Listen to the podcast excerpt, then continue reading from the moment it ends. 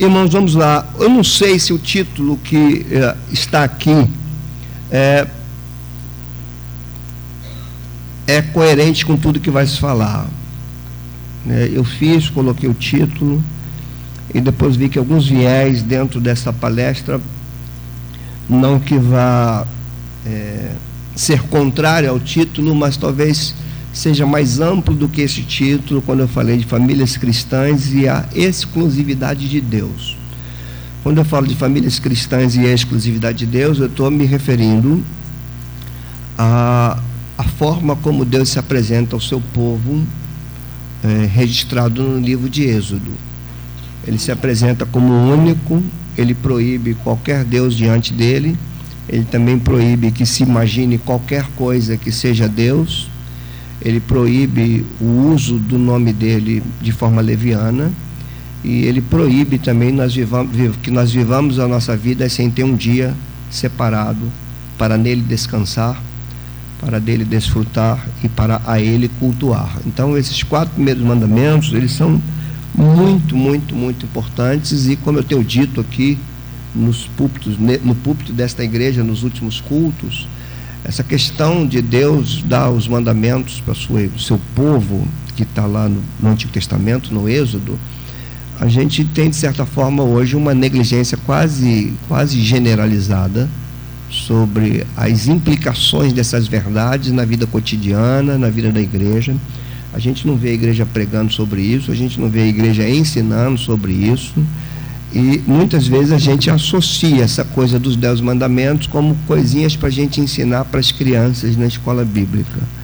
E a gente precisa entender que Deus deu essas palavras e Moisés as escreveu para adultos. Não foi para crianças, para adultos. Isso vai direcionar a vida do povo de Deus. Então, como eu disse antes de quando eu estava abrindo esse encontro, a palavra de hoje ela é uma continuidade daquilo que nós falamos há alguns meses no nosso segundo encontro de edificação para casamento e família, que nós falamos do decálogo, os dez mandamentos, a lei de Deus norteando a nossa vida familiar. Nós falamos sobre isso, vimos o quanto seria importante isso e hoje a gente vai tentar desdobrar mais um pouquinho, puxar mais um pouquinho desse assunto. Eu tenho alguns objetivos com esta fala, que é primeiro esse, buscar compreender a amplitude e relevância dos mandamentos do Senhor. Poderíamos dizer buscar compreender ou buscar recompreender, reconceituar, dar a esses mandamentos o lugar que eles devem ter em nossas vidas, em nossas mentes, em nossas igrejas e, no nosso caso hoje, nas nossas casas. Precisamos entender que são palavras que saíram de Deus e como eu tenho dito, foram as primeiras, os primeiros registros textuais canônicos. Primeiros, primeiro texto de, divinamente inspirado foi o Decálogo. E a gente vê pela própria narrativa bíblica que o autor bíblico vai dizer que ele foi escrito pelo dedo de Deus. Então nós estamos diante de palavras muito sérias e a negligência a essas palavras é, traz para nós consequências também severas, mesmo que a gente não admita e mesmo que a gente não consiga fazer associação. Um segundo objetivo seria identificar o ambiente dos mandamentos, o ambiente quando Deus dá a Moisés esses mandamentos e ao povo em geral, identificar que ambiente é aquele e conectar o ambiente no qual os mandamentos foram dados com o ambiente de nossas famílias hoje. A gente fazer esse link se o ambiente que compunha é, o momento em que Deus dá os mandamentos, se as, as dimensões desse ambiente estão presentes dentro dos nossos lares. A gente vai ver isso. Isso é um dos objetivos, a gente saber identificar isso, saber perceber o ambiente que Deus falou, o que, que estava em torno daquele ambiente e para ver se essas coisas estão presentes nas nossas casas, nos nossos lares. Então, esse é um ponto muito importante também. Um terceiro objetivo seria então buscar transformar nossos lares em ambiente de discipulado. Isso aqui é muito interessante porque uma outra coisa que a gente negligencia e que certamente vai ser pauta de púlpito em 2020 é a questão do discipulado. Jesus, a ordem que Jesus deu à igreja foi fazer discípulos. Façam discípulos de todas as nações e façam discípulos batizando e ensinando. Então, essa questão do discipulado, quando eu falo é, é, transformar nossos lares num ambiente de discipulado, eu estou dizendo aqui que discipulado é algo além de sala de aula. Quando a gente fala de discipulado, de formação da mente cristã, de formação de, de internalização de valores do reino de Deus, as coisas que estão dentro de nós, isso não pode se resumir a uma classe que a gente chama classe de discipulado do domingo. Porque isso não se esgota em tantas lições, dez lições. Discipulado, ele não tem somente uma dimensão didática. Aliás, quando se fala de discipulado, está para além de dimensões didáticas. O discipulado a gente vai fazer mais, ou a gente vai discipular mais, fazendo aqueles que estão às nossas voltas veem do que ouvirem. A gente vai discipular nossos filhos quando os nossos filhos veem em nós aquilo que a gente afirma crer. Não é quando a gente senta com eles e faz assim, ah, vou fazer aqui umas lições teológicas, como se fosse escola bíblica dentro de casa. Isso tem o seu lugar e deve ter, mas o discipulado ele é intencional, ele é cotidiano, ele é prático, ele é visual. Então nós precisamos urgentemente disso, porque como eu tenho dito, nós temos vivido uma lacuna muito grande de gerações e temos vivido uma dicotomia muito grande entre o que fazemos aqui e o que fazemos em casa. Essa dicotomia está instalada e nós precisamos admitir e suplicar pela graça de Deus para que os nossos lares deixem de ser algo comum para que seja um ambiente discipulado. E para isso nós precisamos, nós, adultos, pais, mães, nós precisamos ser intencionais. Aos homens como eu, nós precisamos ter, ser intencionais na nossa casa. Nosso ajuntamento, seja para comer, seja para conversar, seja para ver um filme, ela precisa ser intencional. A gente precisa usar os meios comuns do cotidiano como ferramentas de discipulado. Ser intencional, mas não ser necessariamente metódico. A coisa vai na simplicidade, mas nós precisamos ter uma intenção de formar valores cristãos, valores de Deus dentro dos nossos lares. Nós precisamos disso. E como eu tenho dito já também em algumas outras palestras, ninguém forma a mente cristã com adereços religiosos. Não é pendurando uma Bíblia no, no, na casa, pendurando um quadro, não é fazendo a festa do teu filho com um tema bíblico que a gente vai ter formação cristã. Não é com adereço. Não é colocando um louvor da Cassiane lá no, lá no som. Não é assim.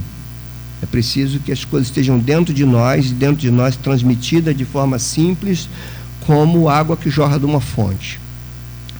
A gente lembra de Jesus falando para a mulher samaritana: se você crer naquele que está, se você soubesse quem está falando contigo, você não vai precisar de um cântaro mais para pedir água todos os dias, porque a mãe está com sede. Você vai ter um, uma fonte que sacia você e que jorra para os outros. E discipulado e a, a formação cristã dentro do lar é isso.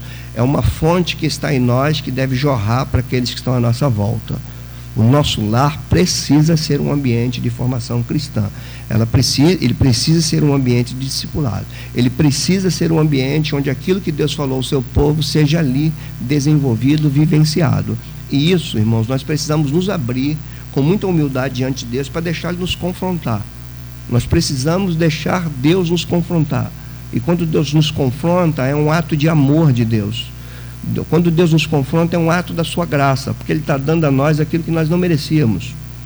Nós não merecíamos o carinho dele, o cuidado dele, a disciplina dele, o ensino dele, nós não merecíamos isso, que éramos pecadores. Estava... A própria lei que Deus dá ao povo já é uma ação da sua graça, aquele povo não merecia as leis de Deus. Ele dá as suas leis para um povo que era escravo. E agora vai se tornar o povo de propriedade exclusiva dele. Então isso é graça. É um erro muito grande quando a gente dissocia a lei do evangelho. A lei da graça, como se estamos, se estamos em Cristo, não estamos debaixo, debaixo da lei. Claro que sim, claro que a lei que é santa, boa e justa, ela precisa ser internalizada e vivida para nós. A graça não veio para tirar a lei, a graça veio para nos capacitar a desenvolver e a viver aquilo que Deus estabeleceu. Sem a graça, as leis de Deus são como vagões pesados que não dá para a gente carregar. Mas com a graça é como se Ele nos desse uma locomotiva para conduzir todos esses vagões e graças a Deus nós temos a graça dele. E um último objetivo seria desenvolver uma compreensão mais ampla da, dessa complexidade da formação cristã. Para a gente entender que não se resume em sala de aula, não basta. É, é, fundamental que você esteja na tua igreja, que você esteja numa escola dominical, é um, fundamental que você ouça, que você entenda, mas isso não pode ficar é, é, resumido a um espaço físico. Precisa ir conosco, precisa levar para dentro das nossas casas. Aquilo que eu falo de culto, ele tem pelo menos três dimensões: a dimensão individual, familiar e congregacional. O culto congregacional deve ser o resultado do meu culto individual e do meu culto familiar. Quando essas duas outras instâncias são quebradas e a gente quer fazer junto um culto congregacional, a gente vai ter que continuar fazendo evento para que as pessoas estejam animadinhas. Mas quando um culto for o resultado do ajuntamento de sacerdotes que cultuam a Deus, que cultuam suas famílias e que agora se juntam para cultuar congregacionalmente, então a gente vai entender é, que estamos de fato correspondendo ao Senhor. Vamos lá, vamos seguir aqui. Prometi para mim mesmo que não ia falar muito. Fiz uma promessa comigo hoje. Vamos ler o texto de Êxodo. Texto de Êxodo repetido em Deuteronômio, né? Está ali, ó, nem precisa nem abrir, só acompanhar ali, ó. Está ali. Se você quiser abrir, de repente você gosta de fazer um rabicho na Bíblia, aí você pode fazer isso. Mas importante dizer para nós que esse texto dado aqui, eu, é claro, eu estou lendo até o 6, mas ele vai até o 17, e para ser mais amplo, ele vai do capítulo 19 até o capítulo 24 de Êxodo. Aquilo é chamado livro da aliança. Ali que Deus vai colocar os preceitos da aliança, que é o meio pelo qual ele se relaciona com o seu povo. Deus não se relaciona conosco do jeito que a gente quer. Deus se relaciona conosco pela aliança que ele estabeleceu. E Deus é sempre fiel a essa aliança. Ele levou o povo para o cativeiro babilônico porque ele era fiel à aliança dele. Ele era e é fiel à aliança dele. Essa história que a gente canta, tu és fiel a mim, tu és fiel a mim, a gente entende isso que é verdade, mas às vezes nós é, entendemos isso de uma forma muito antropológica, muito para nós mesmos. O Deus é meu, que me ama, que me quer, que me entende. O Deus que te ama também é o Deus que te pune o Deus que te ama é também o Deus que nos corrige, que nos disciplina. E por que, que ele faz isso? Porque está prescrito na aliança dele. E ele, como nós sabemos, não pode negar a si mesmo. Então, esse texto aqui, nós vamos encontrar em Êxodo, que é aquela geração que saiu do Egito, que era um bando de escravos e agora está se tornando povo, e não qualquer povo, o povo de Deus, a nação de Deus sobre a terra, a nação por meio da qual Deus ia se fazer conhecido. Então isso aqui é grande demais. Deus pega aquele bando de escravos e, na sua soberania, elege aquele povo e diz: Esse vai ser o meu povo, e por meio desse povo, todos os outros povos vão saber quem eu sou. E por isso ele dá a lei. Isso é tão. Essa é a geração que sai do Egito. Esse texto e essas palavras são repetidas em, em Deuteronômio, no capítulo 4, 5, e são repetidas porque lá já é uma geração diferente dessa daqui de Êxodo. São 38 anos entre Êxodo e Deuteronômio. Em Deuteronômio eles já estão prestes a entrar na terra. E ali é uma geração que nasceu no deserto. E Moisés está repetindo tudo. Por isso que o nome do livro é Deuteronômio, que é Deutero de segundo e nomos de lei. É uma segunda lei, uma repetição da lei. Não que Deus deu uma outra lei, a primeira e a segunda, não, mas que Deus repetiu a lei, porque Deus não age de outra maneira a não ser por esses preceitos. Precisamos entender de uma forma assim para não sair mais que o que não atravessou para o Novo Testamento foram as leis cerimoniais e a lei civil de Israel, mas a lei moral ela não cai em hipótese alguma. E os dez mandamentos são leis morais e espirituais. É, os dez mandamentos é a, a, cruz do Antigo Testamento. Que nos quatro primeiros mandamentos a gente vê o, o lado vertical da cruz. E vai direcionar o nosso relacionamento com Deus. Os seis últimos vai direcionar o nosso relacionamento com os outros. Então, olha que coisa interessante aqui. Eu nem li o texto ainda só para a gente pegar aqui com, essa, com a minha mente. Quando você lê os quatro primeiros mandamentos, é, não colocareis outros deuses diante de mim, não farás para vós imagem de escultura, é, não use o nome de Deus em vão, porque eu não vou considerar inocente quem usar o meu nome em vão, e guarde o dia de sábado. Esses quatro mandamentos estão direcionando o culto a Deus e estão direcionando o relacionamento do povo com Ele. E que fica teoricamente fácil da gente entender que, se não nos relacionarmos com Deus, dificilmente saberemos nos relacionar com os outros. Então, por isso que os quatro primeiros, nós e Deus, quebrar um desses quatro, você vai acabar atropelando os outros também. Então, a gente vê ali verticalidade nos dez mandamentos e horizontalidade. O ponto mais interessante para nós, quando a gente a, a, analisa o decálogo, é o centro dele, o meio dele, ou o ponto divisor. É aquilo que vai fazer link entre o relacionamento nosso com Deus e o relacionamento nosso com os nossos semelhantes. E o ponto que faz o link é o ambiente familiar. O mandamento 5 não está ali à toa.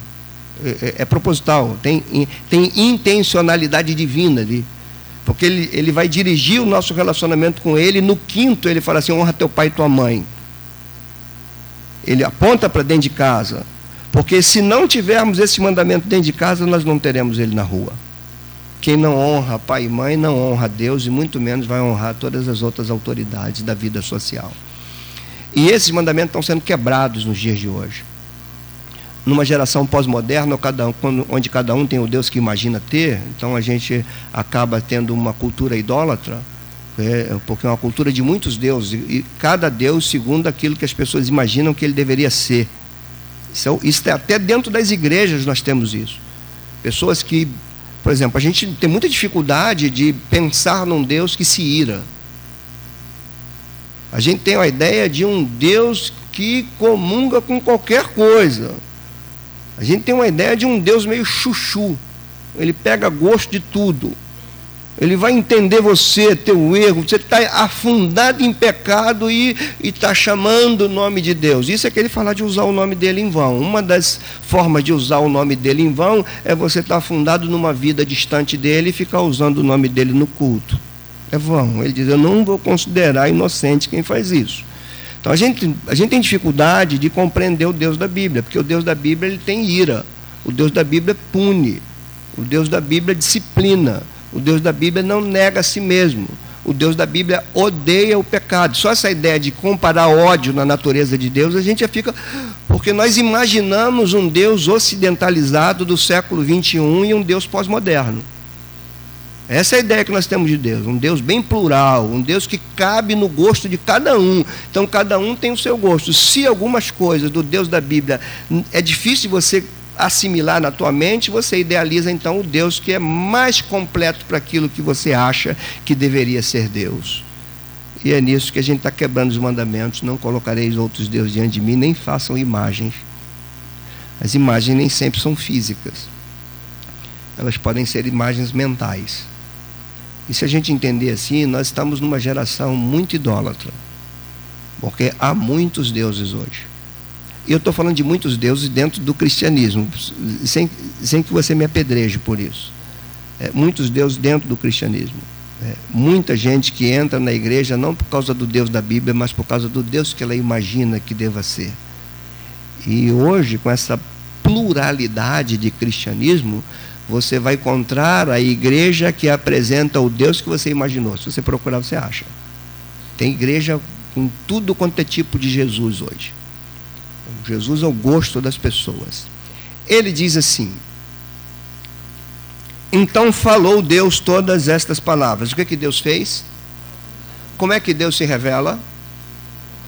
Pela sua quando a gente está na igreja e a gente quer sentir Deus para dizer que Ele está presente, isso é imaginação nossa.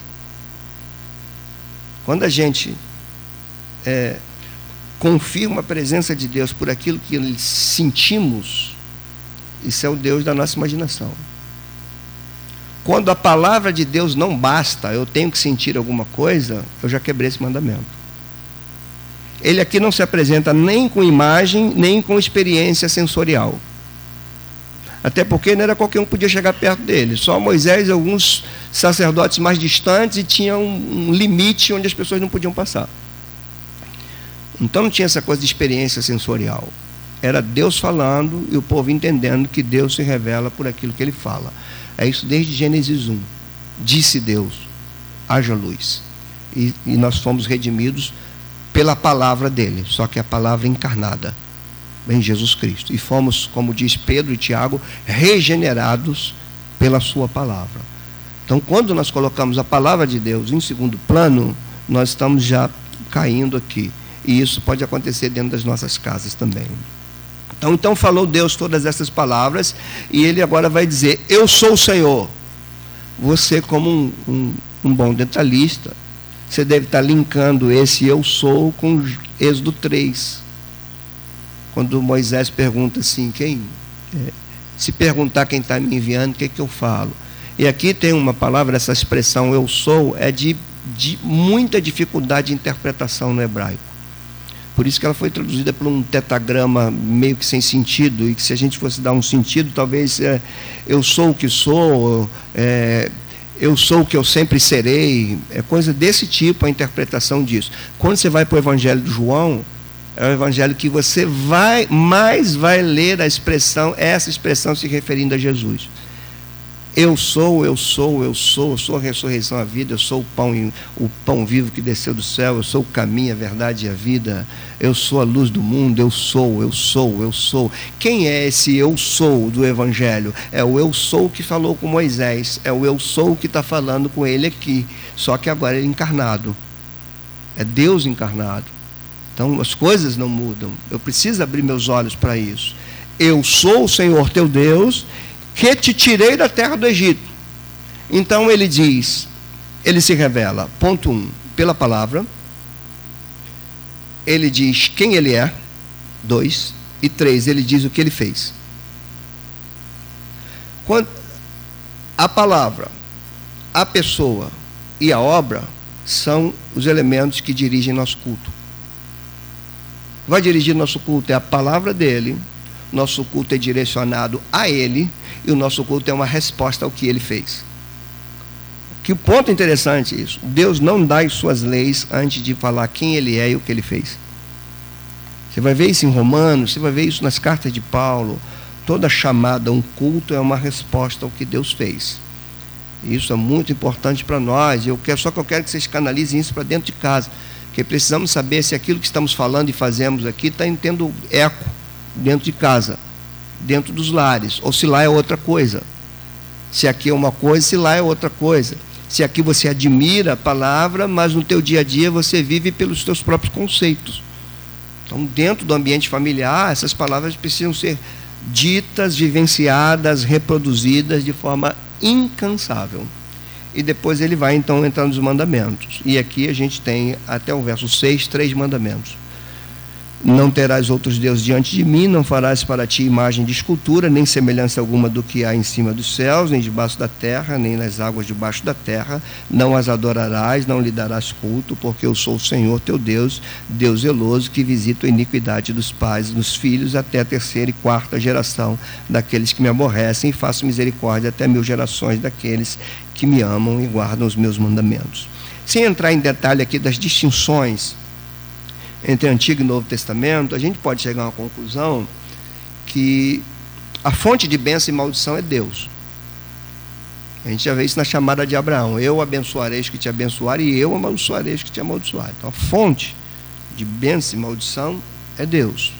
É, a fonte da maldição não é encruzilhada, não é uma mandiga que jogaram em cima de você.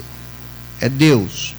É quando a gente vai para o Novo Testamento, a gente vai ver que a maldição estava na lei e o fim da lei é Cristo, e Cristo nos libertou da maldição da lei, fazendo ele maldição no nosso lugar. Opa, estamos aliviados. Sim, estamos aliviados de nos justificar diante da lei, mas nós não estamos aliviados da consequência de quebrar a lei moral.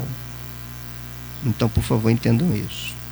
Assim como ele fala que visita a iniquidade dos pais aos filhos, a gente precisa entender que a nossa negligência nunca fica em nós mesmos.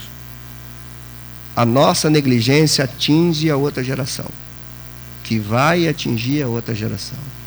Se nós estamos distantes da Escritura, se nós levamos a nossa vida com Deus de uma maneira superficial, leviana, é, dominical, se o nosso relacionamento com Deus é mais religioso do que vivo, é, os nossos filhos perceberão isso. E a ideia que eles terão de Deus ah, é uma coisa que a gente fala dele domingo. Se os nossos lares nos tornarem ambiente onde a lei de Deus está governando, nós vamos criar na, nossa, na mente dos nossos filhos uma ideia dicotômica, uma ideia de que minha fé é aquilo que eu falo no domingo, mas entre um domingo e outro eu interpreto o mundo por aquilo que o próprio mundo está me ensinando. E isso está acontecendo hoje. Somos capazes de ver uma igreja cantando canções que falam maravilhas de Deus, e nós somos capazes de ver essas mesmas pessoas que estavam cantando da igreja defendendo coisas que Deus reprova amanhã, na segunda-feira. Isso por quê? Porque isso daqui virou, parece que, quando se fala de dez mandamentos, é uma coisa de lá do Antigo Testamento e, no máximo, uma coisinha para a gente ensinar para as crianças. Quando a gente entende que é por causa dessas palavras que Israel seria bem sucedido ou mal sucedido na terra, quando a gente entende isso, que isso aqui era um indicador. Você vai ver Moisés falando isso severamente em Deuteronômio, inclusive orientando algo que na época Israel não tinha ainda. Moisés orienta a vida da monarquia. Ele vai falar dos reis que quebram esses mandamentos, as consequências que eles trazem para a nação. E numa época que Israel não tinha rei. Por que, que eu estou falando isso? Porque essas coisas não ficaram detidas no passado. Elas são norteadoras. E a gente pode dizer a mesma coisa o que vai. Eu não estou falando de eternidade. A vida na eternidade com Deus foi garantida por obra, não nossa, pela obra de Jesus. Toda salvação é por obra, mas não por nossa. Pela obra de Jesus. Nós cremos na obra de Jesus, nós temos a eternidade garantida. Agora, o que você vai colher aqui depende do que você faz com o padrão de vida que Deus estabeleceu para todos nós. Então, isso, irmãos, a gente tem que ter muito cuidado. Porque a Bíblia vai ser bem clara em vários pontos que nós colhemos daquilo que nós plantamos. E Paulo é muito feliz quando ele diz aos romanos que diz que outrora escravos do pecado, agora viestes a obedecer de coração a forma de doutrina que fostes entregue. Nós nunca seremos um povo sem lei. Nunca.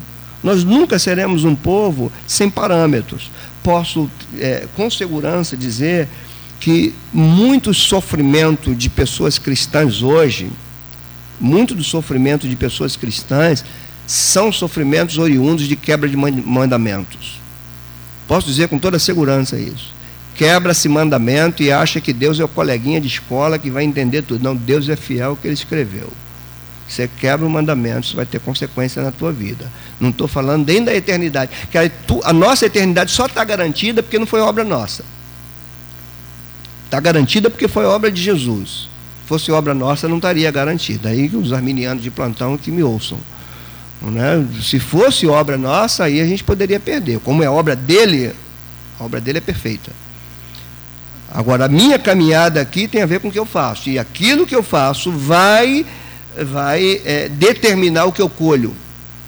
Mas quando eu pego isso para dentro de casa, eu preciso saber como é que estão esses mandamentos dentro da minha casa. O que é o Senhor dizer, não colocareis outros deuses diante de mim.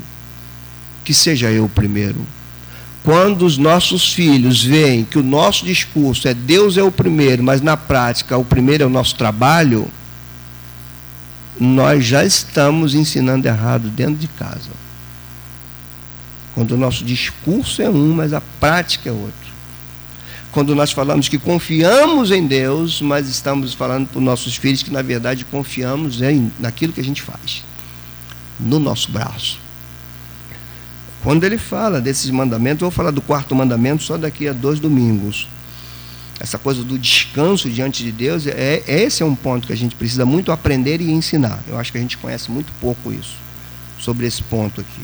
Então, o ponto aqui é: esses mandamentos, não colocareis outros deuses diante de mim, não façam imagem e não mencione meu nome em vão. Esse é o terceiro, a gente está só em dois aqui. Não coloquem outros deuses diante de mim. Ele está ele tá colocando, ele está falando, eu sou o Senhor. Ele fala no singular. Ele está falando de um singular para um povo que estava acostumado com a pluralidade de divindade. Está um povo acostumado com divindades representadas por imagem de escultura. Agora ele está falando não de divindade, de um Deus representado pelo seu povo, que é a imagem dele. Como aquele povo já estava com a imagem deformada por causa da queda, a imagem seria então estampada pelo cumprimento dos seus mandamentos. Os povos iam saber quem é Deus por aquilo que aquele povo vivia. trazendo para os nossos dias, a nação brasileira vai saber quem é Deus, não quando a gente estiver cultuando, fazendo os nossos cultos, os espetáculos dominicais. Vamos saber quando é Deus, quando aquilo que está escrito está incorporado na nossa vida. Daí que, dando aula de homilética, os alunos ficam loucos, que eu falei assim, nunca ore para você ser um canal de Deus. O que é isso, pastor? Eu oro direto para ser um canal. Eu falei, canal é algo onde alguma coisa passa e não fica. Você quer ser canal? Você quer só que a coisa passe por você para os outros? Então você não tem que ser canal, você tem que ser uma, uma, um reservatório onde as coisas estão dentro de você e de você flui. Em vez de ser canal, você tem que ser uma fonte. A coisa tem que fluir de você, não passar por você. E a gente precisa trazer isso para dentro das nossas casas. Os nossos filhos precisam ver algo que está dentro de nós e não no nosso discurso. Porque é fácil você sentar e aplicar lições para os teus filhos. A questão é se aquelas lições eles estão vendo em nós. E como eles vão ver isso? É no cotidiano. O cotidiano nos prova. A ideia de confiar em Deus é provada no cotidiano, não é provada nesse lugar aqui. Nesse lugar aqui nós temos as implicações teológicas de confiar em Deus quando nós pregamos de forma doutrinária. Então você vai saber o que é confiar em Deus. Agora a prática de confiar em Deus é no cotidiano. E você pode ensinar o teu filho errado. Nós podemos ensinar nossos filhos errados. Quando ele perguntar assim, por que você não vai mais domingo à igreja? Porque papai tem que trabalhar, senão não ganha dinheiro. Ah, então você não confia na provisão de Deus? Então são esses pontos, né? Esses pontos que a gente precisa. É claro que eu estou falando daquele que pode. Tem, tem aqueles que, que trabalham e precisam trabalhar domingo, ou tem que trabalhar domingo, porque são, tem que prestar conta aos seus empregadores. Aí é diferente. Porque se você pegar um judeu ortodoxo e falar para ele assim: trabalha no sábado, que você vai ganhar o dobro do que os outros dias da semana. E você vai poder. Esse judeu, ele pode estar endividado. Mas ele diz assim: Isso eu não faço. Porque eles confiam naquilo que está escrito. Se é de um ponto de vista legalista ou não, eles confiam que a gente precisa entender até que ponto isso é uma verdade internalizada em nós, não uma verdade pontual. A gente tem que começar a medir até que ponto isso tem dimensões apenas didáticas na nossa mente. Isso pode ter dimensões didáticas. E quando tem dimensões didáticas, nós somos aptos para ensinar todos que estão à nossa volta. Nós podemos ensinar aquilo que não está dentro. Nós podemos ensinar aquilo que na prática nós não vivemos. E nós podemos achar que pelo fato de conhecer e pelo fato de ensinar, nós já estamos vivendo. E não é isso. A Escritura não diz isso. Vamos prosseguir aqui para a gente caminhar. Algumas, as considerações ainda são iniciais, por, por incrível que possa parecer, né? Primeira revelação de lei de, da, da lei de Deus foi feita num ambiente familiar. E eu estou me referindo primeiro a Gênesis. As primeiras palavras da lei de Deus foram dadas em Gênesis. Nunca houve um povo sem lei. Nem Adão e Eva, que foram os primeiros seres criados, eles foram criados sem lei. Eles não foram criados livres para fazer o que eles entendem. Deus deu leis para eles para serem obedecidas e havia consequências da desobediência daquelas leis. Nós conhecemos a história. A consequência da desobediência das leis que Deus colocou estão sobre nós até hoje. Até hoje. Então, você não vê nunca Nunca um povo sem lei. Ele cria e dá as primeiras leis. Sede fecundos, multipliquem, enchem a terra, dominem sobre tudo. E depois, lá no capítulo 2, ele fala assim: tudo isso aqui é de vocês, vocês podem administrar, vocês são meus mordomos, meus gerentes, meus vice-regentes, é, é, por assim dizer, seja lá qual for a expressão que nós podemos usar, e vocês podem fazer isso tudo, mas tem uma lei, naquela árvore lá vocês não podem tocar. É lei. É lei, a gente precisa entender isso. Às vezes nós vamos. Eu, eu tinha um, um, uma família cristã, a esposa gostava, porque ela estava muito influenciada pela faculdade, pela universidade, ela tinha o maior prazer de falar assim: eu gosto da anarquia. Anarquia é uma coisa sem governo, não é bagunça, não. Uma, uma coisa sem governo, as pessoas se governam. É, isso não diz respeito à, à, à forma como Deus, a, a, forma como Deus conduz é teocrático. Deus manda. O povo de Deus é um povo de verdades absolutas. E essa é uma das grandes implicações da igreja hoje. Ela defende uma cosmovisão de verdade absoluta no meio de uma sociedade de cosmovisões relativas. Por isso que nós somos chamados de intolerantes, de intolerante, daquilo, daquilo outro, porque defendemos verdades absolutas. Nós podemos conviver com quem pensa diferente, mas nós não concordamos. Convivemos, mas não concordamos. E quando a gente pega a cultura pós-moderna, nós vamos então nos valer da prerrogativa de concordar ou não, porque eu sou livre para isso. Eu preciso saber conviver, mas isso não quer dizer que eu tenha que concordar. Eu não posso concordar com aquilo que Deus discorda. Aí a gente pega o princípio lá da, da fala para Pedro: olha, vocês estão livres, mas por favor, não ensinem mais nesse nome. Não podemos fazer isso. Nós não podemos deixar de falar daquele que vimos e ouvimos. Pode prender a gente de novo, mas deixar de falar dele a gente não, não deixa. Então são coisas assim, nós não podemos concordar com aquilo que Deus discorda, porque nós somos o sal da terra, nós somos a luz do mundo, e a gente tem que começar a ensinar isso dentro de casa. Eu sei que a gente tem uma dificuldade muito grande, que tem uma lacuna de gerações estabelecidas. Os pais ainda, que ainda têm uma mente moderna, que trabalha a verdade por dimensões de absolutos, é, convive com seus filhos de mente pós-moderna, que trabalha a verdade por dimensões relativas. A gente tem uma, um choque de ideias, porque os pais ficam loucos. Não sei, ensino meu filho, não sei o que está acontecendo com a cabeça dele. A cabeça dele é, processa as coisas diferentes da tua. Se nós não tivermos um cristianismo que norteia tudo isso, nós vamos ter uma igreja multifacetada. E nós vamos ver pessoas defendendo coisas muito bonitinhas, mas contrárias àquilo que Deus estabeleceu na Sua palavra. Então, a primeira revelação é no ambiente familiar. E o decálogo, que é o, o texto que nós lemos em Êxodo, foi dado no, de, para a orientação das famílias de Israel. Os cabeças de famílias estavam ali, eles eram responsáveis pelas suas casas. A gente vai ver isso quando Moisés trabalha mais detalhadamente em Deuteronômio. Isso. Vou pegar alguns pontos aqui para nós. As famílias eram responsáveis por transmitir as leis de Deus às próximas gerações. Você pega o Salmo 78, não está aqui, mas desculpa que eu quebrar o script. Deixa eu aproveitar que eu estou com uma Bíblia nova. Né, Gilmar? Hum? Gilmar está doido para chegar amanhã. Salmo 78, que é tanto ver, porque a letra é grande, de versículo, parece que tem mais versículo do que, do que a Bíblia com a letra pequena, né? No verso 5 do Salmo 78, veja bem aqui, ó. Ele estabeleceu um testemunho em Jacó e instituiu uma lei em Israel. São os salmos, livros poéticos. A gente começa a ver que a poesia de Israel era norteada pela lei também. A lei não estava fora nem da poesia de Israel. Então, nunca haverá um povo sem lei. Então ele diz: ele estabeleceu um testemunho em Jacó e instituiu uma lei em Israel. E prossegue dizendo: e ordenou a nossos pais que os transmitissem a seus filhos. Veja, ele ordenou.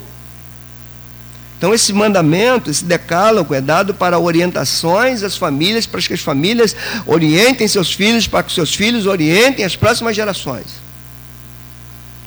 Me lembro quando eu estudava pedagogia lá, uma coisa que estava muito em moda era ser influenciado pelo pensamento de Jean Piaget o, o, construtivismo de Piaget, né? Acho aquela coisa massa, coisa mais boa. O que, que é isso? É que o conhecimento é produzido pela pessoa. Eles pegavam pegavam o, o, pensamento filosófico de John Locke que dizia que o homem é uma tábula rasa. Eles não, o homem não é uma tábula rasa. Aí tem isso, claro, claro que isso tem sentido. O homem tem tem é, é, é, semente, tem potencialidade do conhecimento. O que Piaget ia, dizer é que você não transmite conhecimento. Você não pode transmitir conhecimento. Você tem que respeitar o conhecimento do teu aluno e deixar ele crescer no próprio conhecimento. Então, a gente já via isso, e o Paulo Freire chamava isso de educação bancária, O que era educação bancária? Essa é educação de transmitir valores. Você incute na cabeça dele e em determinado momento você cobra. Como você depositar alguma coisa na isso que é educação bancária. Como você depositar alguma coisa na conta, em determinado momento você tira porque é teu. Então, isso, embora tenha uma coisa muito bonita, tem um perigo muito grande por trás. Porque você tira essa coisa da formação, você não forma, você, você vai respeitar a liberdade de cada um e cada um vai ter a sua própria formação. Isso foi a esteira da pós-modernidade. Hoje, por que, que a gente tem tanta dificuldade com os nossos filhos? Porque a gente não forma mais, a gente não transmite mais valor. Porque eles aprenderam na escola, os professores foram formados com essas ideias. Esses professores que foram formados com essas ideias estão nas universidades hoje ensinando a mesma coisa. Então a gente vai ver os nossos jovens, jovens e adultos indo para uma universidade, eles são mais capazes de botar uma roupa vermelha para brigar pelas suas ideologias lá fora do que brigar pelos valores do reino de Deus. São capazes de fazer isso. Eles são capazes de sofrer por aquelas ideologias. Eles só não, só não são capazes de sofrer pelo Evangelho. E o discipulado tem isso. Se você não tiver um, um, um, um, entendimento do amor a Deus acima de todas as coisas, se você não tiver um entendimento que te, que te dê disposição a sofrer por essa verdade, e se você não tiver um entendimento que você tem que se desprender, porque não existe evangelho sem renúncia, se você não tem esses três elementos, você não pode se considerar discípulo de Jesus. Se você não o ama acima de todas as coisas, se você não está disposto a sofrer por aquilo que ele fez e por aquilo que a gente crê, e você também não quer renunciar àquilo que você prende com sete chaves, você não pode se considerar discípulo dele. Você não está servindo a ele, você está se servindo dele. É diferente, muito diferente uma coisa da outra. Só voltando o texto aqui, Vamos lá, deixa eu repetir o verso 5. Desculpa que eu falo muito mesmo, tá, gente? Eu estou consciente desse meu problema, tenho orado a Deus para Deus me curar disso, mas Deus falou assim: a minha graça te basta. Pode, pode ficar com essa doença aí. Então eu vou ficar com ela. É, ele estabeleceu um testemunho, já constituiu uma lei Israel e ordenou a nossos pais que os transmitissem aos seus filhos, e ele vai falar no verso 6 para quê? A fim de que a nova geração os conhecesse isso quer dizer que se uma geração não passa para outra, há uma lacuna entre gerações. A gente vai ver isso no livro de Juízes. Você pega o capítulo 2 de Juízes, você vai ler lá, a partir do verso 6, você vai ler uma coisa muito interessante. Tendo a geração de, de Josué é, morrido, passada a geração de Josué, levantou-se uma outra geração que não conhecia Deus. E essa geração que não conhecia Deus, mas que tinha uma necessidade de Deus, construiu deuses conforme eles queriam. Aqui é um grande problema, irmãos, porque por mais que a gente rejeite Deus, a gente não sabe viver sem Ele. Interessante isso, né? Deus cria o homem com a prerrogativa de rejeitar o próprio Criador, mas não cria o homem com a prerrogativa de não necessitar dele. E as religiões vêm exatamente para cobrir uma necessidade que não é suprida a não ser pelo próprio Deus. Por isso que Deus fez carne para suprir isso.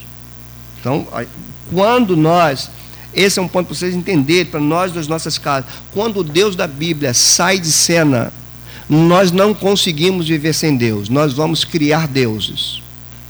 E até as nossas ideologias podem se tornar nossos deuses. E aí o problema é mais sério ainda no verso, 7, verso 6 ainda, a fim de que a nova geração os conhecesse, filhos que ainda hão de nascer, se levantassem e, por sua vez, os referissem aos seus descendentes. Então, ó, de geração para geração para geração. Então, aqui, Jean Piaget que me perdoe, né, mas nunca, nunca com o pensamento dele, de geração para geração para geração. Para quê? Qual é o objetivo disso? Então, o verso 7 é muito interessante para que pusessem em Deus a sua confiança. E a falta da confiança em Deus é uma das razões de termos uma geração adoecida. As pessoas não confiam em Deus. Confiam naquilo que vivem, naquilo que, que estão vivendo. Se tem uma crise, seja ela relacional, seja ela de ordem econômica, as pessoas já se afastam, porque a confiança delas não está em Deus, está nas coisas. Você deve ter ouvido as pessoas falarem assim: ah, você não tenho visto você, eu estou dando tempo. Por quê? Eu passei por um momento muito difícil. Ou seja, A pessoa passa pelo momento difícil e usa o momento difícil como justificativa para o seu afastamento de Deus. Isso é o que? Falta de confiança em Deus. E a falta de confiança em Deus aí é culpa de nós adultos. A falta de confiança em Deus é oriunda de uma geração que não recebeu o legado da outra. Até a natureza faz isso. Quando você lê o Salmo 19, você vê Davi, o, Salmo é atribuído a Davi.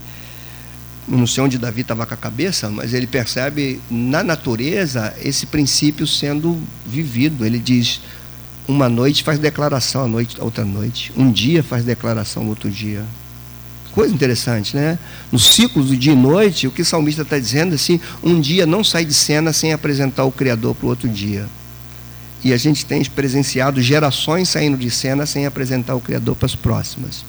E como ninguém vive sem Deus, a gente cria deuses. E por isso esse politeísmo tão grande dentro da nossa geração. Então as famílias eram responsáveis por transmitir as leis de Deus às próximas gerações. Você vê o Salmo 81, eu estou assim, lutando para não pegar texto aqui para eu ser fiel a mim mesmo. Mas o Salmo 81, ele fala assim: Ah, se Israel me ouvisse, ah, se Israel andasse nos meus caminhos. Mas Israel não me ouviu e eu entreguei ele aos seus próprios conselhos. E a pior coisa que Deus faz a uma geração é entregá-la a si mesmo. Gosto de uma expressão que eu ouvi do Heber Campos que diz que Deus pune pecado entregando o homem a mais pecados. A gente vê isso claramente em Romanos 1. É, três vezes a estética de Romanos 1, três, Deus, três vezes você vê o homem é, colocando a criatura no lugar do Criador. Três vezes você vê ali em Romanos. E três vezes você vê o autor falando, por isso Deus, por isso Deus, por isso Deus.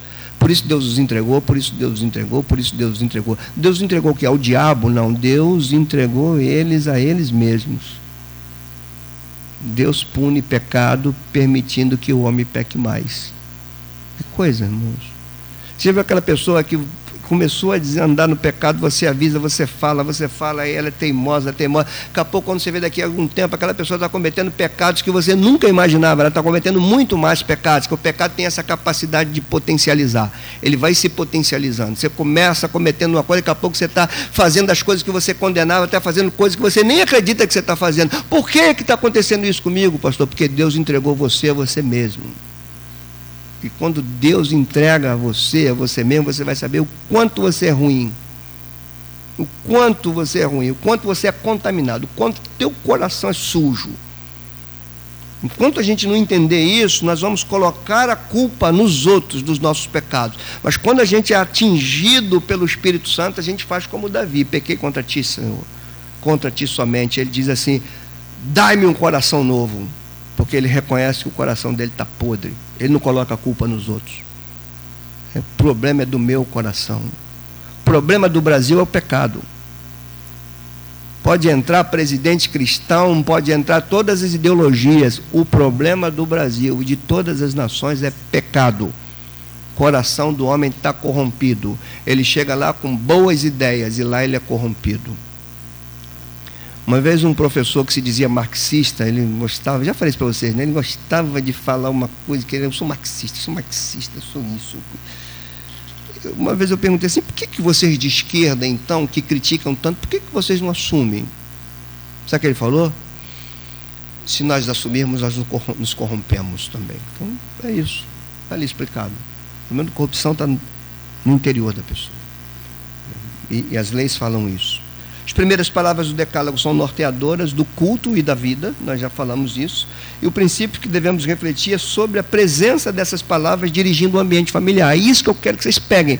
Essas palavras estão dirigindo as nossas casas ou não? Eu ouso dizer que não está dirigindo nem as nossas igrejas.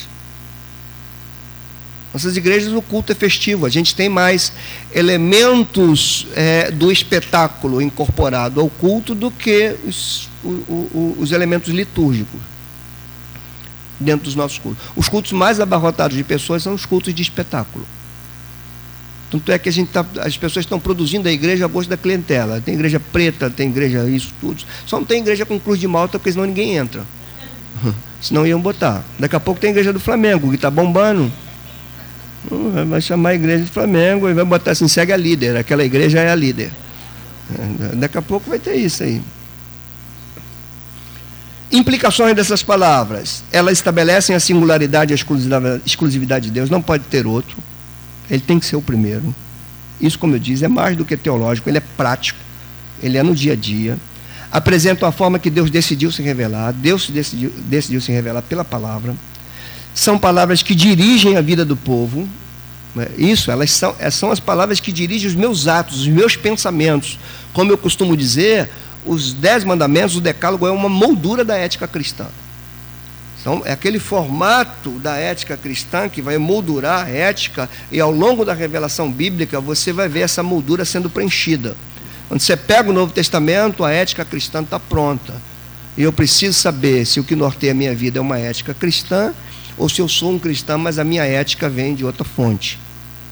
Então, por isso que eu tenho que entender essas palavras é, por meio da prática e ensino desses mandamentos, que Israel estaria representando fielmente o seu Deus. Esse é o ponto aqui de doer.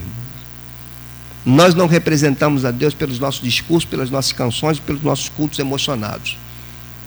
Nós representamos a Deus se as leis que Ele nos deu dirigem nossas vidas, nossos pensamentos e nos levam a interpretar o mundo que está à nossa volta. Se eu interpreto o mundo à minha volta pela ótica dessa cultura pagã, eu não represento Deus. Eu sou uma imagem deformada dele. Eu não sou a imagem que Cristo restaurou. Porque Paulo diz que Cristo é a imagem do Deus invisível. E ele vem restaurar em nós essa imagem. Daí a expressão de chamar a gente de corpo e ele cabeça. Somos a imagem dele.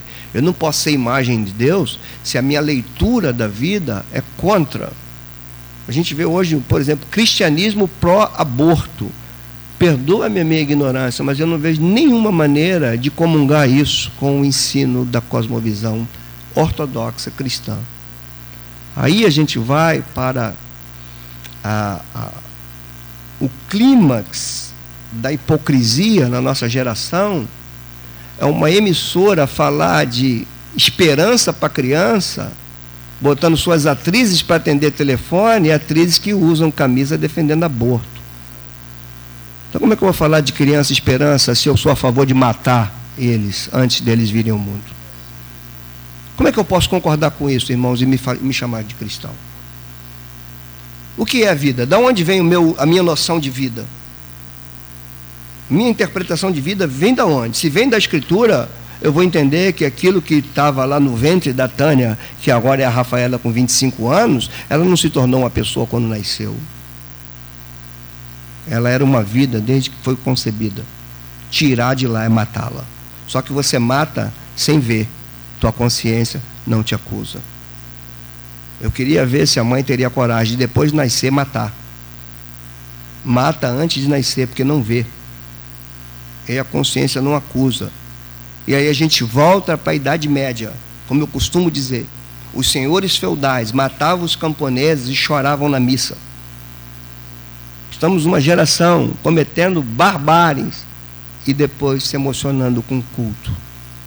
Então a gente precisa ver isso nas nossas casas, irmãos. Eu, eu, eu encorajo aos homens e mulheres adultos aqui, vamos tomar coragem. Vamos, vamos carar, vamos, vamos pe pegar, levar a nossa fé a sério e levar para dentro da nossa casa. Deus há de nos dar graça para isso. O ambiente das palavras, primeiro, é um ambiente santo. O ambiente onde Deus deu os dez mandamentos é um ambiente santo. Tanto santo que não poderia não chegar perto. Então o contexto é Deus totalmente santo. O Deus é totalmente o outro. Eu não posso entendê-lo como algo que eu acho que é. Eu não posso ter um relacionamento com Deus como eu tenho um relacionamento com Luiz. Deus é totalmente o outro, santo, separado. E o ambiente que ele dá esses mandamentos é um ambiente de santidade, a ponto dele falar assim: não cheguem perto de mim. Ele coloca parâmetro, não cheguem, que isso aqui é santo. É a mesma coisa que Moisés já havia experimentado antes. Não chega para cá, porque esse lugar que você está é santo. Então, essa ideia da santidade de Deus não pode ser perdida, e eu confesso que acho que já foi. Essa ideia de um Deus santo, Deus se popularizou demais, ele se tornou imanente demais na mente das pessoas. Deus é muito de perto. A gente já chegou a cantar, é Deus de perto e não de longe. os nossos erros teológicos. É Deus, da, Deus daqui, Deus. Começamos a casar, ninguém explica Deus do crente ou ateu. O que isso, gente?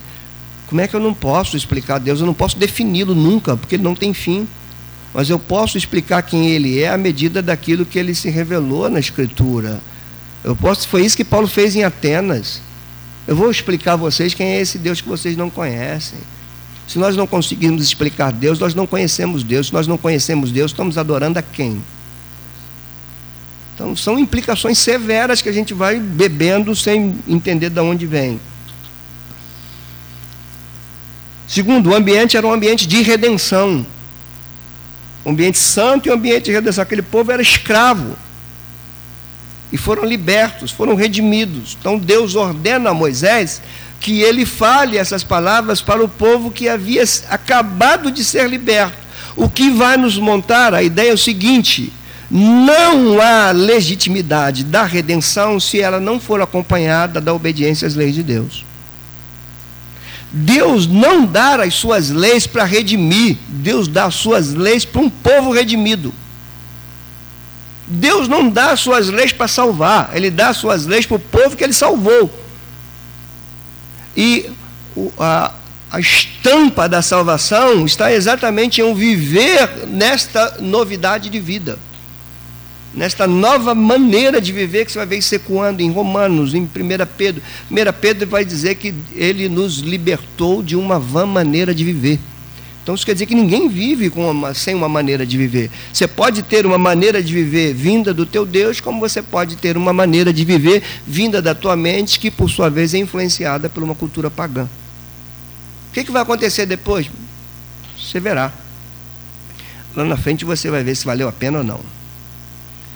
Terceiro, o ambiente era um ambiente de formação. Ele estava dando aquelas leis, por isso um ambiente santo para um povo que foi salvo, por isso um ambiente de redenção, de redenção, e para um povo que ia entrar à terra representando ele, por isso um ambiente de formação. O ponto aqui é se esses ambientes estão dentro da nossa casa. Se na nossa casa tem um ambiente santo, um ambiente de redenção e um ambiente de formação. Porque é nesse ambiente que ele deu o decálogo. Vamos prosseguir aqui. Nossos lares devem ser ambientes santos Ponto. Baseado no ambiente do decálogo. O que, que, é isso? Deus deve estar presente, Sua palavra deve ser ouvida, ensinada, obedecida. Deus deve ser eternamente separado, honrado. Precisamos reverenciá-lo, adorá-lo, ensinar isso aos nossos filhos. Entender que Deus é santo. É, é aquilo que eu vou falar amanhã à noite. Nós profanamos o nome de Deus, às vezes, sem ter noção disso. Falamos de forma rotineira, cotidiana, corriqueira do nome mais santo que possa existir. Nome do nosso Deus. Então, esse ambiente de santidade, nossos filhos precisam saber o que é falar de Deus, o que é falar da Escritura. Eles precisam ver em nós esse temor pela santidade de Deus. Se ele ver em nós louvores aqui e irreverência dentro de casa, nós não estamos cumprindo o que Deus nos mandou fazer. O ambiente da nossa casa também deve ser um ambiente de redenção. Em que sentido? Lembrar que somos pecadores. Aqui está tá um, um bom remédio para o relacionamento familiar. Relacionamento familiar é um relacionamento desenvolvido por pecadores. Por isso que a graça que nos salvou deve ser a graça que vai reger os nossos relacionamentos. Porque é ambiente de pecadores. A diferença nossa para a família não cristã não é que o nosso lar não tem problema, porque o nosso lar tem problema, porque o nosso lar é um lar de pecadores, tal como os lares não cristãos. A diferença é que nós somos ensinados a como lidar com o pecado, com o erro e com o problema. E aqueles que não têm essa lei não sabem. Essa é a grande diferença. Pergunta é como nós lidamos com as adversidades da nossa casa, do dia a dia. Como? É por aquilo que o, o, o nosso Deus nos ensina que a nossa cosmovisão nos direciona ou nós ou prevalece nossas personalidades, nossa maneira de ser e aquilo que nós aprendemos na própria cultura. Eu sei que o púlpito ensina, mas nem sempre nós aprendemos. Posso dizer que nós aprendemos mais por aquilo que se vê na televisão. As novelas estão ensinando todos os dias. E a gente às vezes não percebe isso. Então, nossos lares, a gente precisa lembrar que são lares formados por pecadores. Precisamos lembrar de onde Deus nos tirou. Precisamos lembrar isso é, é, cotidianamente. Nossos filhos precisam saber o que Deus fez conosco. Nós precisamos aprender a dar testemunhos para Ele do que foi Deus na nossa vida. Precisamos aprender a mostrar para os nossos filhos onde nós estaríamos se Deus não tivesse nos salvado. Essa ideia do ambiente de redenção precisa ser incorporada nos nossos lares. Nossos filhos não precisa, não podem entender a nossa religião como algo comum que você vai domingo, tem coisas grandes demais para você ensinar o teu filho o que é você ser estar debaixo da ira de Deus, ensinar ele o que é estar debaixo da ira de Deus, porque eu acho que nós perdemos a noção do que é isso. Nós não evangelizamos para tirar as pessoas de debaixo da ira de Deus. Nós evangelizamos para as pessoas terem paz, terem alegria, terem prosperidade. Jesus vai dar isso, Jesus vai dar aquilo. Nós não evangelizamos alertando as pessoas que elas estão debaixo da ira de Deus. E só tem uma única maneira de se livrar da ira de Deus. É crer naquilo que ele fez na pessoa do seu filho. Por mim. Isso é sair da ira de Deus. Nossos filhos não sabem o que é ira de Deus, porque nós não ensinamos, porque esse Deus de ira não cabe na mente ocidental. A gente não ensina isso para eles, porque não cabe na nossa, a gente tem dificuldade com isso. A gente precisa entender o Deus tolerante. Gente, tem coisa que Deus não tolera. Essa ideia do Deus tolerante, que Deus tolera. Não, Deus não tolera. Tem coisa que Deus não tolera. Tem coisa que Ele odeia e tem coisa que ele pune por causa disso. A gente vê isso escrito claramente na Escritura. Então, essa ideia de tolerância é beber tudo como se tudo fosse igualmente verdade, é a grande mentira. E a gente precisa entender isso. É, e devemos louvar a Deus pela sua graça, pela sua misericórdia. Sempre, nunca deixe teu filho pensar de você além do que você convém, além do que convém. Deixa o teu filho entender que você é pecador, seja transparente. Deixa ele perceber teus erros, para ele perceber de onde vem a fonte que te sustenta. Não é de você. Deixa ele perceber teus erros. Deixa ele aprender com teus erros, não pelo erro que você cometeu, mas pela maneira como você se relacionou com o teu erro. Deixa o teu filho entender que você trata do erro é se arrependendo e pedindo perdão a Deus e pedindo nele força para não errar mais. Deixa o teu filho entender isso, que isso é formação, isso é o decálogo dentro da nossa casa. E os nossos lares devem ser ambiente de formação. E aquilo que eu digo, nós não formamos nossos filhos fazendo festinha de aniversário com tema bíblico. Precisamos ser intencionais, até uns com os outros. Até uns com os outros. Porque a, a igreja é uma comunidade discipuladora, de uns para com os outros. Quando Paulo fala aos Colossenses, habite ricamente a palavra de Cristo em vós, para que vocês se instruam e se aconselham mutu mutuamente. Então a igreja é uma comunidade de, discipu de, de, de discipuladora. E as nossas relações, tal entre nós como irmãos, e as nossas relações também dentro do nosso ambiente familiar, precisam ser relações intencionais ela precisa ter a intenção de formar o caráter do Senhor dentro do nosso lar e em cada um de nós. É, a gente precisa entender aqui uma coisa: as nossas relações sociais, nossas relações de irmãos, nós não podemos estar juntos só por aquilo que a gente tem em comum, ou seja, vamos fazer um churrasco para ver o jogo do Flamengo, para ver o jogo do Brasil. Isso é um ponto que a gente tem em comum a gente precisa ser intencional. A gente vai comer carne lá, vendo o jogo, mas em determinado momento eu posso perguntar para o Luciano, Luciano, como é que está a tua vida espiritual? Isso é intenção no relacionamento. Como é que está? Nesse trabalho, qual o tempo que você tem tido com a escritura? Isso eu estou perguntando a ele queimando carne. O que, que, é isso? É o discipulado no cotidiano e a, o lar sendo um ambiente de formação. É, tanto é que quando Moisés vai falar de formação, ele fala, fala andando no caminho, por onde você for. É o ponto de você levar o teu filho para a escola e perguntar para ele sobre coisas referentes à dimensão espiritual da sua vida. Você pode perguntar para o teu filho, por exemplo, como é que está o teu relacionamento com os teus coleguinhas na escola? Como é que você se relaciona? Você tem mostrado para eles o amor de Deus? Então, são perguntas intencionais. Nossos relacionamentos precisam ser intencionais, nossas casas precisam ser intencionais. Você pode e deve ensinar todos os dez mandamentos, mas se você não tiver intencionalidade nas suas ações, isso vai ser apenas didático. Você precisa explicar isso. Filho, você está vendo como o papai está cansado?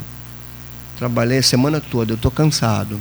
Mas olha, isso não vai me impedir de eu acordar amanhã de manhã e estar na igreja. Sabe por quê, filho? Deus é o primeiro na minha vida. Eu só tenho força porque Ele está comigo. Porque o que pode acontecer, irmãos, preste atenção quando eu falo que quando Deus entrega a nós a, a, as nossas ações. Eu já vi pessoas, isso aqui, exemplos e mais exemplos ao longo de 25 anos de ministério. Pessoas, por que você não foi na igreja domingo? Porque, pastor, eu trabalho de segunda a sábado e eu estou cansado. Aí daqui a pouco você vai ver aquelas pessoas trabalhando domingo de manhã, acordando cedinho para trabalhar. Sabe por quê? Porque achavam que ia se suprir com suas próprias forças, deixaram Deus de lado para descansar do esforço que fizeram, não conseguiram se suprir, e agora o espaço que ele tinha para descansar, ele agora tem que trabalhar para suprir aquilo que ele pensava que ia suprir não supriu. A vida está cansando de ensinar isso, mas a gente não aprende. A gente não aprende isso. Nós confiamos em nós mesmos que, que você está fazendo domingo de manhã? Agora eu acordo cedinho para trabalhar. Mas você falou que não podia, está na igreja porque estava cansado. Como é que agora você tem que trabalhar? Então são coisas assim. E, e o pior de tudo é que a gente não percebe que Deus nos entregou a nós mesmos. A gente não consegue perceber. Deus nos entregou as nossas obstinações. Colha do fruto do teu procedimento. Veja onde está teu descanso. Veja se de fato você está renovando. Veja se você resolveu o teu problema financeiro. Veja se você foi um exemplo para teus filhos. Se a gente não perceber isso, a gente precisa reaprender as questões práticas da nossa fé, porque as questões teóricas nós sabemos bem. É, quais são as implicações para esse ambiente familiar?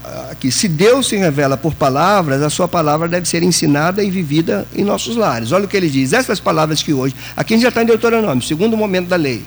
Essas palavras que hoje te ordeno estarão no teu coração. Onde elas devem estar?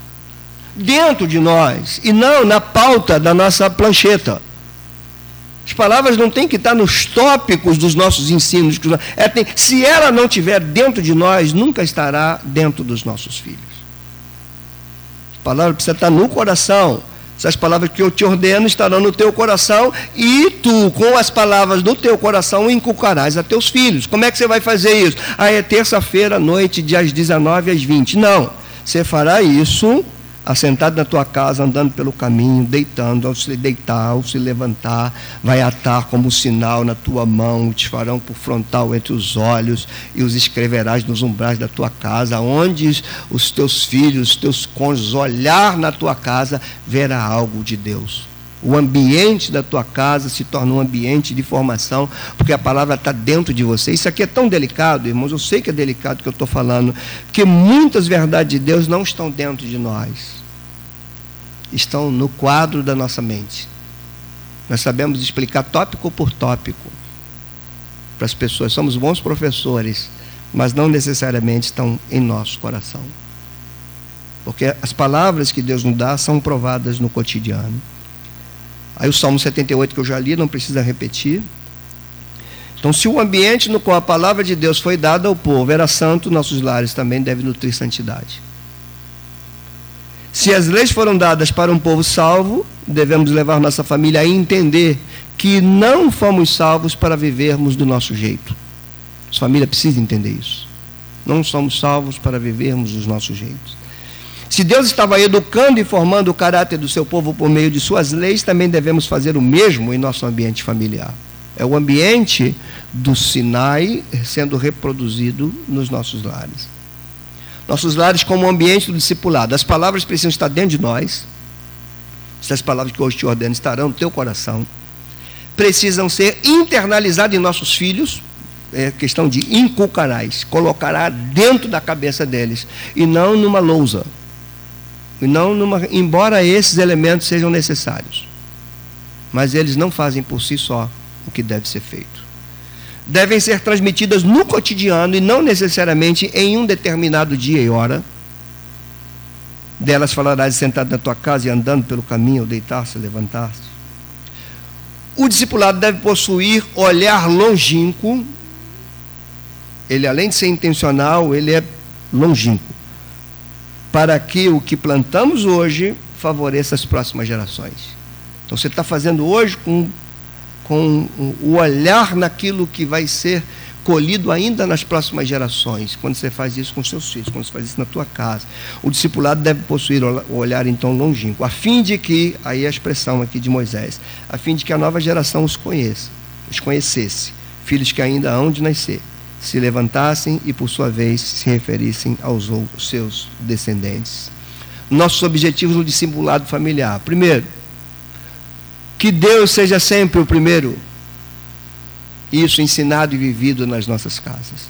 E a confiança esteja sempre depositada nele, é o que o mandamento vai dizer, para que pusesse em Deus a sua confiança. Como é que os nossos filhos vão colocar a confiança em Deus se eles estão vendo na prática que nós não estamos confiando nele? É difícil, irmãos. Segundo, que os feitos do Senhor sejam sempre lembrados dentro das nossas casas e não se esqueçam dos feitos de Deus. Nós não contamos mais história para os nossos filhos, nem as histórias bíblicas, nem as nossas próprias histórias com Deus. Nós não contamos mais isso. Isso caiu de moda. E por isso a gente está pagando o preço. Que os mandamentos sejam os nossos guias, ó, mas lhes observassem os mandamentos. São os mandamentos do Senhor como guia dos nossos filhos, porque são aquilo que nos guia também e aplicações para nós. Como nos vemos diante de todos esses preceitos? É uma pergunta. Como minha, nossa casa? Como você vê tua casa diante disso? Tua casa, minha casa, tem ambiente santo? Tem um ambiente de redenção? Tem um ambiente de formação? As leis que Deus deu lá para aquele povo são as leis que dirigem minha casa, são as leis que dirigem minha vida, são as leis que estão dirigindo meus filhos, são essas que estão formando eles. Você quer ser uma bênção para a sociedade? Forme teus filhos nas leis do Senhor. Você vai ser uma bênção para a sociedade.